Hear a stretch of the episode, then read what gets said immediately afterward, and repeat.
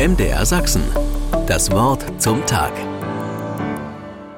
Beim Entrümpeln des Dachbodens fiel es ihr in die Hände, schreibt die junge Frau.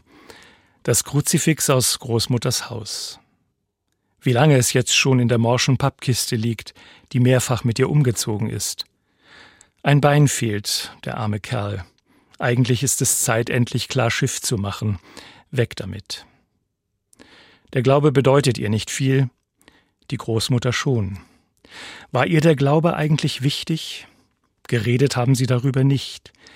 Sie hält das versehrte Kruzifix in der Hand.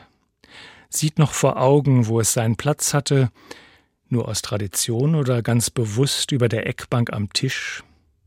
Oft haben sie da gesessen und zusammen gespielt. Sie hatte sich immer wohlgefühlt bei ihrer Oma in der Küche.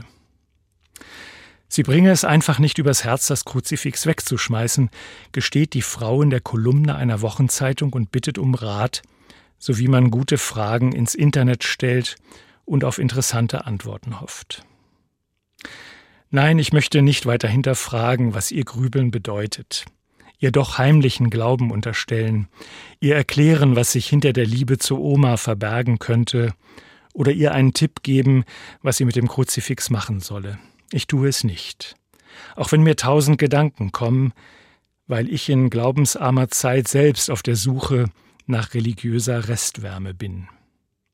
Jesus hat ein appes Bein, Religion liegt beim Gerümpel, die Oma ist tot, die Enkeltochter lebt.